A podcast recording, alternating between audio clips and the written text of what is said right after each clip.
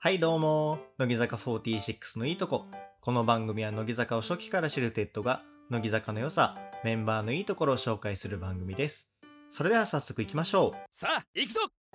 本日のテーマは、ゲーム、乃木坂的フラクタルです。えーこのゲームはね、メンバーを集めてライブをしていくゲームなんですけれども、まあこれがね、面白いので紹介していきたいと思います。で、この乃木フラというゲームなんですけれども、まあ特徴がいくつかあって、その1個目はま間違いなく綺麗ということなんですね。映像が綺麗というところです。で、2つ目が、えーやり始めでテンションが上がると。まあ初心者でも入りやすいっていうところですね。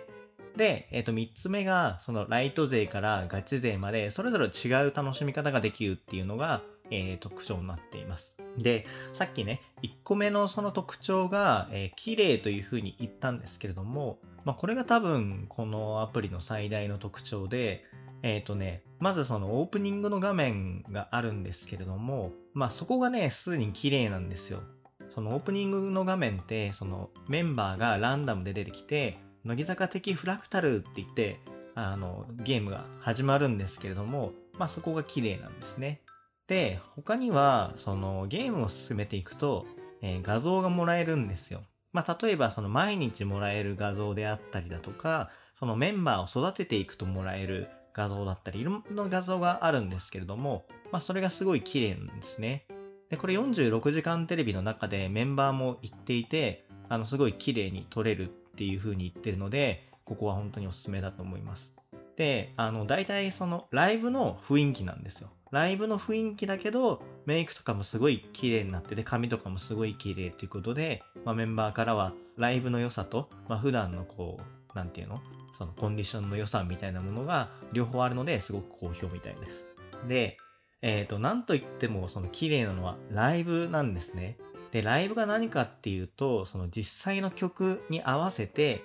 アバターが踊るんですけれども、そのアバターっていうのは何だろうな、そのメンバーをこう可愛くしたキャラクターみたいのが、えー踊るんですけれども、このね、ライブの雰囲気がすっごい綺麗なんですよ。本当の実際のライブみたいな感じで、ライトニングとかも、その床もバーって光ってるし、で、なんかこう、スポットライトみたいなバーンって当たってるし、で、あとそのカメラワークなんかもすごい綺麗なんですよね。なので、本当にこう、ライブの雰囲気を味わってるようなっていうとちょっと言い過ぎかもしれないんですけども、まあ本当にそれに近いものが感じられるという感じですね。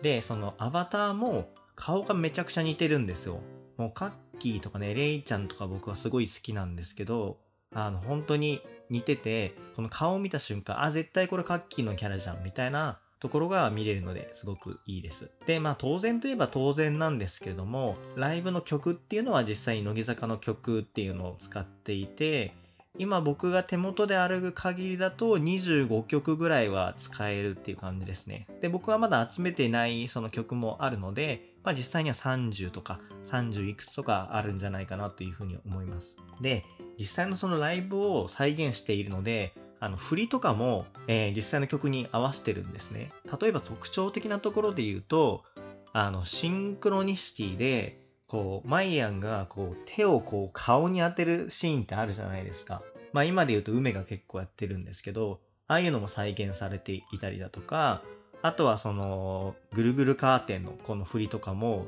あの、実際にすごい綺麗に再現されていて、で、さっきのその30曲だか30何曲だかわかんないけど、それぞれにこう振りがちゃんとあって、すごい綺麗なんですよね。で、あとはその楽曲の衣装っていうのもすごい綺麗で、そのメンバーの衣装も集められるんですけれども、まあ、例えばそのインフルの曲の衣装を集めたりとかもできるし、で、他の曲も、えー衣装がそれぞれあるので、他の曲で踊ってもいいわけですね。あの、シングアウトの服装で、えーシンクロ歌ってもいいし、また逆でもいいし、みたいな。で、その衣装はちょっと、あの、集めるのはちょっとゲームを進めていかないと、えっ、と、集められないし、全部が全部取れるわけではないんですけれども、ただ、えーたくさんね、え衣装を集められるっていうところも、えいいところですね。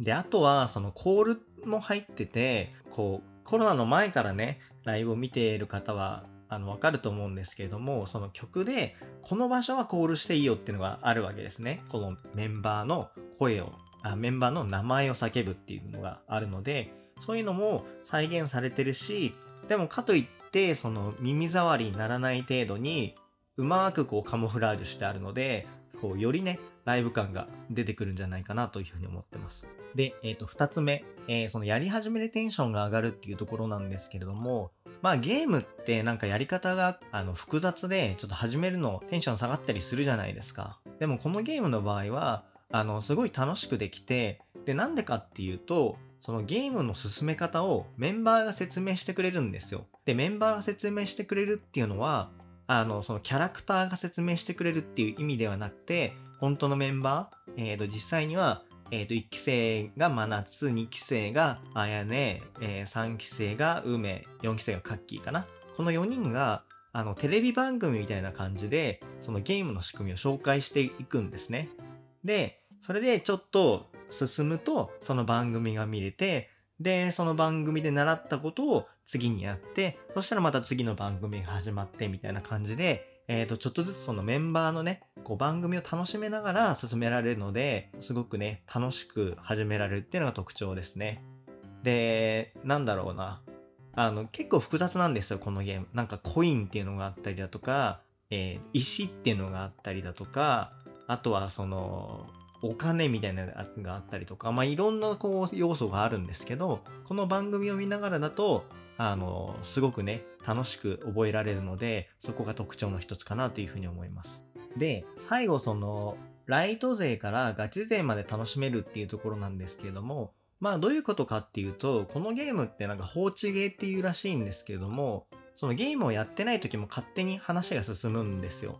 で、えっ、ー、と、24時間までなんですけど、24時間限定で勝手に話が進むので、その間は別にゲームやらなくてもいいんですね。もちろんやるとちょっとしたアイテムがもらえたりするんですけども、まあそういうのを取らなければ、1日あの見なくても済むので、まあ1日1回開けば、えー、進められると。で、もうちょっとやりたいっていう人は、その1日1回に加えて、えっ、ー、と、お昼とえー、夜にしか行われないイベントとかがあるので、まあ、それに参加するっていうこともできるし、で、もっとガチの人は、えっ、ー、と、いろいろこう、レベルがどんどんどんどん上がって、相手のこう、レベルが強くなっていくみたいな、そういうのもできるので、えー、ライト勢からガチ勢まで楽しめるゲームになってます。で、なので、その、ライト勢は本当に、なんだろう、1日5分とか進められるし、まあ、それなりに遊びたいっていう人でも、1日まあ、10分、15分あれば進められるので、まあ、すごくとっつきやすいゲームかなというふうに思います。で、逆にこう、ガチ勢はすごくやり込めるんですけど、そのやり込める要素っていうのがいくつかあって、で、まあ、大きく2つあって、1つは、お見立て会っていうのがあるんですね。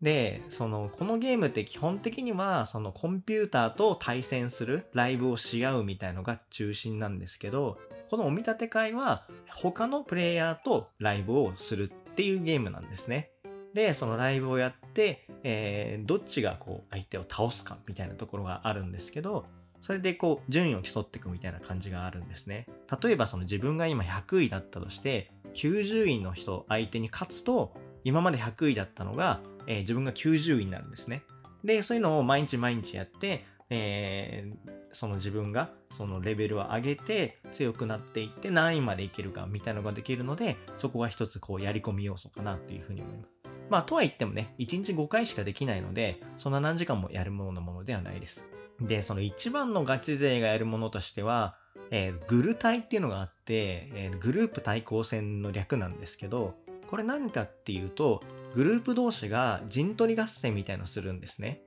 で、まずそのグループについて説明すると、えー、その文字通りなんですけど、まあ、30人までの一つのこうチームみたいなものがあって、それに加入することができますと。で、まあ、そういうなんか人とのやり取りがめんどくさい人は別に入んなくていいんですけど、で、入ることができます。で、そのグループ同士で戦うんですね。で、決まってる会場があって、まあ、神宮とか代々木とか埼玉とか、まあそういうのがあって、グループ同士でそのライブをし合って、で、勝つと、その、代々木とか神宮とかっていうのを確保できるっていうのがあって、えー、それがすごい面白いですね。で、それは時間が決まっていて、えー、月曜日から土曜日の、えー、夜9時から、えー、夜9時半まで30分ですね、できるので、まあ本当のガチ勢はこの30分張り付きで、えー、とやることができます。でもまあ、その30分ね、やるからといって別に30分あの、いる必要はなくて、自分がね、やりたい時にポコッと参加するっていうのもありです。本当のガチ中のガチのグループはみんな参加してね、みたいな感じなんですけど、まあそういうとこに所属しなければ、えー、30分楽しむということができるので、